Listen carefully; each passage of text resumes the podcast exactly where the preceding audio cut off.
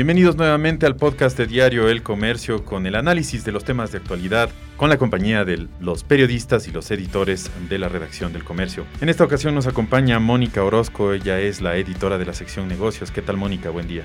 Hola, buen día Alberto, gracias por invitarnos a este espacio. Muchísimas gracias también a ti por, por estar aquí. Bueno, queríamos analizar el tema de la ley humanitaria, cómo ha avanzado en este año justamente que le dio más flexibilidad a los empleadores para eh, pues que manejen a su personal también, eh, algún tipo de, de, flexibilidad también en el manejo de, ingresos, de, gastos de sueldos, ¿no? Por el tema de la pandemia y también para que no quiebren algunas empresas. ¿Cómo se evalúa este, este primer año de la, de la ley humanitaria, eh, Mónica? ¿Qué tal? ¿Qué tal, Alberto? Bueno, sí, la ley humanitaria se aprobó el 22 de junio del año pasado en un contexto de crisis económica y que ya se arrastraba y que se profundizó. Fue una ley que se trató rápidamente en la Asamblea y se establecieron algunas figuras, como tú decías, para poder reducir los costos en sueldos y evitar los despidos. Esa es, eh, la idea de la, de la normativa y se cumple ya este mes un año. Lo que hemos visto es que al inicio se utilizó eh, mucho la figura de jornada reducida. Esta jornada reducida permite que trabajes menos horas y recibes un salario equivalente a las horas que trabajas. Muchos empleadores han aplicado descuentos. Lo que más hemos visto es del 25, 30 y hasta el 50%, aunque el salario no puede reducirse en la misma proporción, sino solo hasta en un 45%. El principal o la principal preocupación de algunos testimonios que hemos recogido en la edición eh, que publicó Diario El Comercio sobre este tema, dan cuenta de que en muchos casos no se respetan las horas. Es decir, trabajan seis horas, trabajan cuatro horas, pero eso es lo que dice verbalmente, pero en la realidad están trabajando las mismas horas o quizá un poco más. Y bueno, los trabajadores son conscientes de que hay una crisis. Por ejemplo, en el sector de los restaurantes tenemos algunos testimonios de que, claro, no hay tantos clientes como antes. Eh, dicen, el restaurante no está bien, no le está yendo bien. Y, y, ahí un poco tienen que manejar eso porque es como la opción de trabajo que tienen actualmente. ¿Qué ha pasado en este año? Como decíamos al inicio, estaban alrededor de, o llegaron a ser más de 66 mil trabajadores hasta noviembre, por ejemplo, del año pasado, pero ha ido bajando. Eso quiere decir o da pistas de que quizá en algunos casos algunas compañías ya dejaron de utilizar esta figura. Hasta este mes, hasta esta semana, 47 mil trabajadores están. Eh, son unos 20 mil menos, ¿no? Que el año pasado. Entonces, esto pudiera estar reflejando esta lenta reactivación que está viendo la economía y algunos empleadores pues ya están pagando completo a sus trabajadores, pero no es el caso de todos, ¿no? Todavía hay una proporción que está. Todavía hay gente. Ya, y más o menos de lo que teníamos entendido, igual esto se puede extender un año más de estas condiciones con algunos. Esa es una muy buena pregunta. Eh, nosotros le consultamos al Ministerio de Trabajo para ver cómo era este trámite, ¿no? Entonces, bueno, muchas empresas se acogieron inmediatamente que se aprobó la ley y que se publicó en el registro oficial el 22 de junio.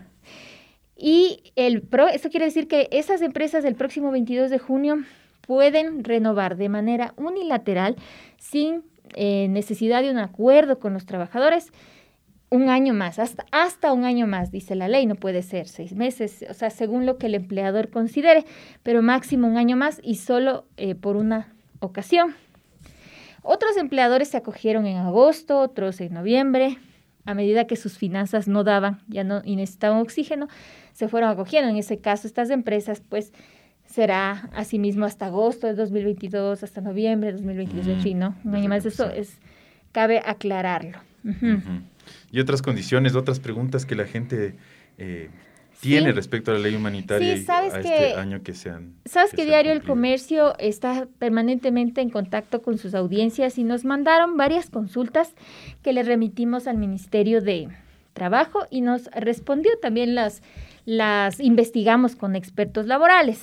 Una de ellas que nos llamó la atención es que una empresa eh, no necesariamente tiene que imponer una sola reducción a todos sus empleados es absolutamente legal, nos dijo el ministerio, que a ciertas áreas, por ejemplo, qué sé yo, las administrativas les pueden reducir el 50%, a los que están en producción solamente un 25%, a otros un 30%.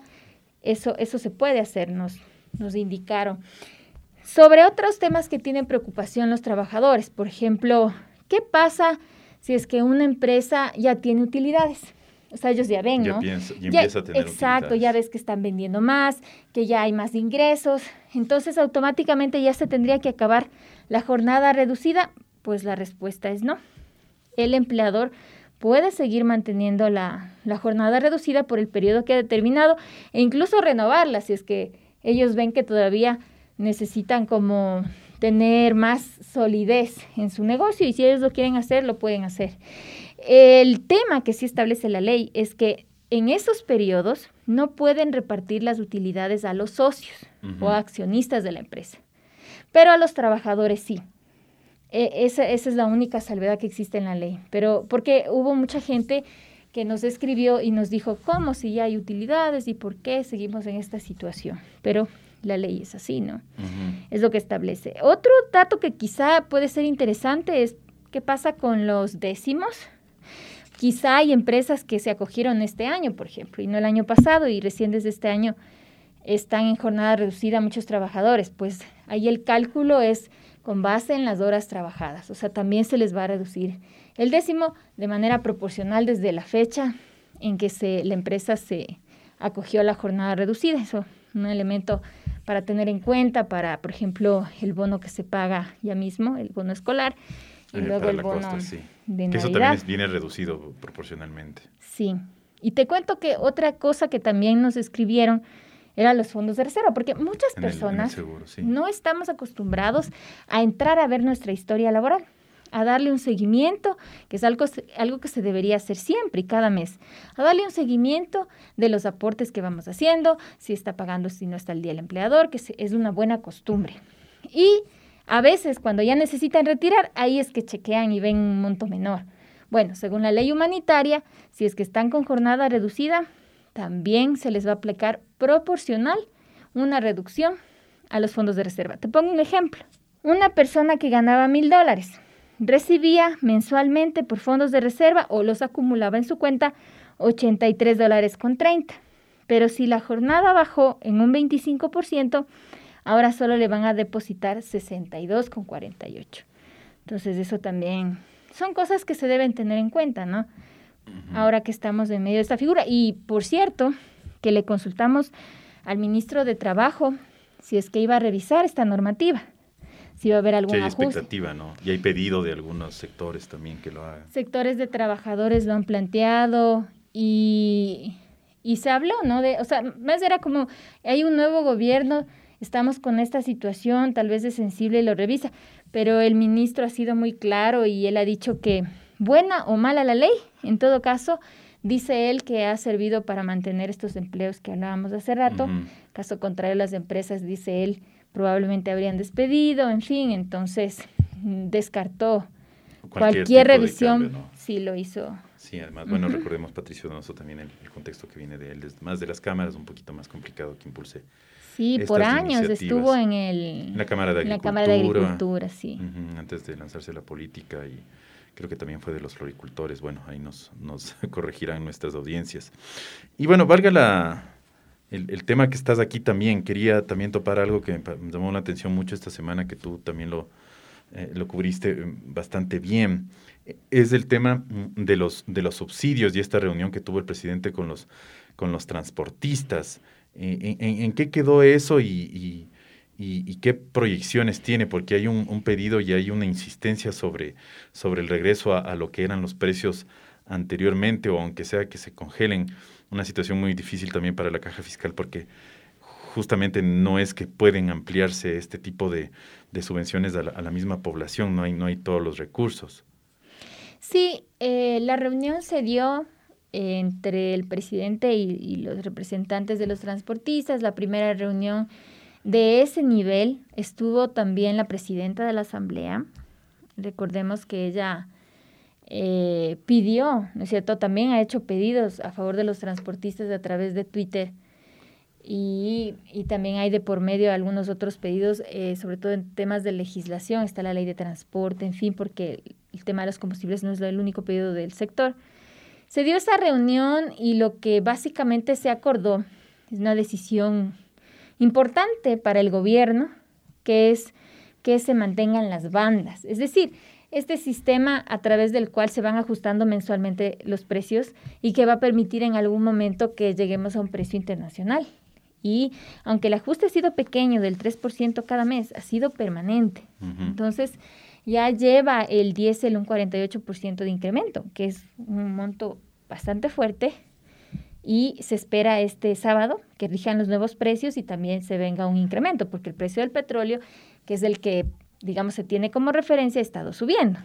Entonces, se logró como un acuerdo importante que se mantenga ese sistema de precios mientras concluyen los diálogos para poder encontrar un mecanismo que dice el gobierno espera ser eficiente para poder focalizar los eh, subsidios a los combustibles. ¿Para qué? No sean generalizados y beneficien a todos, sino que, digamos, tengan esta especie, digamos, de, de compensación para ciertos sectores que están viendo que su actividad productiva está siendo afectada. Ese fue el acuerdo, se va a formar una comisión, de hecho ya hay los nombres de las personas que van a participar y el día lunes es la primera reunión. Es un tema complejo y que probablemente les va a tomar tiempo. Lo reconocen los propios transportistas y las propias autoridades, porque no es sencillo encontrar un mecanismo que sea eficiente, óptimo. Tú sabes que si se aplica, por ejemplo, estas propuestas de chip, eh, todo, todo se puede manipular, digamos, y se puede crear un mercado negro. Recordemos que los combustibles, como son tan baratos, se han incluso estado destinando para actividades ilícitas como el narcotráfico. El contrabando. El contrabando. Entonces son, son temas realmente preocupantes y que le cuestan al país. En algún momento se habló que el contrabando llegaba, no sé, Alberto, tú cubrías también 400, eso. 800 millones. Es, una, es algo impresionante. Y además que no es el contrabando que solo se mueve en la frontera a, a, lomo de, de, burro, porque me acuerdo de algunos años. Sacamos unos burritos llevándose unos ah. tanques de gas a los, a los tiempos que me acuerdo de esa cobertura también, sí, sino que son realmente buques que se llevan miles de galones y eso es una cosa brutal. Es impresionante y al final pagamos todos. Claro. Entonces es un tema muy sensible eh, para el gobierno, pero se ha pasado este primer, este primer momento, digamos, y se habla del diálogo y yo creo que eso es positivo encontrar una solución consensuada. Claro, habrá que ver los precios también. Sí, y mira tú. del, del pasaje, de los transportistas, como ese está regulado. Entonces tú no tienes por dónde moverte hacia arriba siendo transportista y se te siguen subiendo los costos. Es complicado. Sí, es, es un tema complejo y también para el fisco también es complicado porque son mil millones al año. Es un, es un monto impresionantemente grande. Eh, y que le está, le está costando. Ese dinero podría destinarse a la emergencia, a créditos, a la vacunación, en fin, tantas necesidades que tiene ahora el Estado y se está yendo en un subsidio que quizá, tú sabes, si tienes un auto más grande, consumes más combustibles y obviamente vas a tener un subsidio mayor. Entonces, no es, si bien beneficia, aunque en menor medida a las personas de bajos ingresos, porque las personas de bajos ingresos no todos tienen vehículo. Entonces, eh, sí, es un subsidio que no es eficiente, diría, diría yo. Y otra cosa que te quería mencionar sobre el tema de los subsidios era precisamente que eh, sí, te decía que este sábado se van a ajustar nuevamente eh, los, precios, pero hay que estar pendientes de la inflación, porque la inflación de mayo, que eso era lo interesante, se cumplía un año de la vigencia de los subsidios y la inflación anual durante ese año, es decir, durante este año de vigencia, realmente no, no fue significativa el impacto, no fue significativo el impacto que tuvo el incremento de los de los subsidios. Fue más bien es una inflación, negativa, exacto. Bueno, al, índice de precios del consumidor en general, o sea, cayó en menos 1,3%. A pesar del incremento. A pesar del incremento. Si bien hubo incrementos puntuales, porque mucha gente nos dijo, sí, pero sí ha subido el tema de harina, huevos, aceite. Sí, pero también está influenciado por temas de eh, internacionales que han subido también esas materias primas. Entonces, eh, no, de hecho, el precio de los alimentos cayó 3,5% si uno ve el promedio. Entonces, es un dato interesante porque siempre se ha hablado y ha sido la bandera de lucha de algunos sectores, más bien el temor de que un eh, la eliminación del subsidio te va a disparar los precios y, no ha ocurrido. Claro que hay que tener en cuenta que estamos en pandemia también, ¿no? Claro, y además es un promedio, ¿no? Hay cosas que, te, que, que las sientes mucho más. Bueno, muchísimas gracias, Mónica, por, por todo, todo este aporte. Ha sido un, un, vistazo a, a, dos grandes temas de la economía que nos conciernen a todos y, y sobre los cuales hay todavía mucho que, que, que, seguirá pasando, ¿no? Sobre todo en el tema de los, de los subsidios y también en el tema laboral. Así es, ya te estaremos contando las novedades. Perfecto, entonces ahí te comprometo a que otra vez nos encontremos en este espacio. Seguro. Querida Mónica. Estuvo con nosotros entonces Mónica Orozco, ella es la editora de negocios con estos temas de actualidad. Nuevamente muchísimas gracias Mónica y a toda la amable audiencia de este podcast de Diario El Comercio. Le damos gracias por acompañarnos el día de mañana. Un nuevo podcast, que tengan una excelente jornada.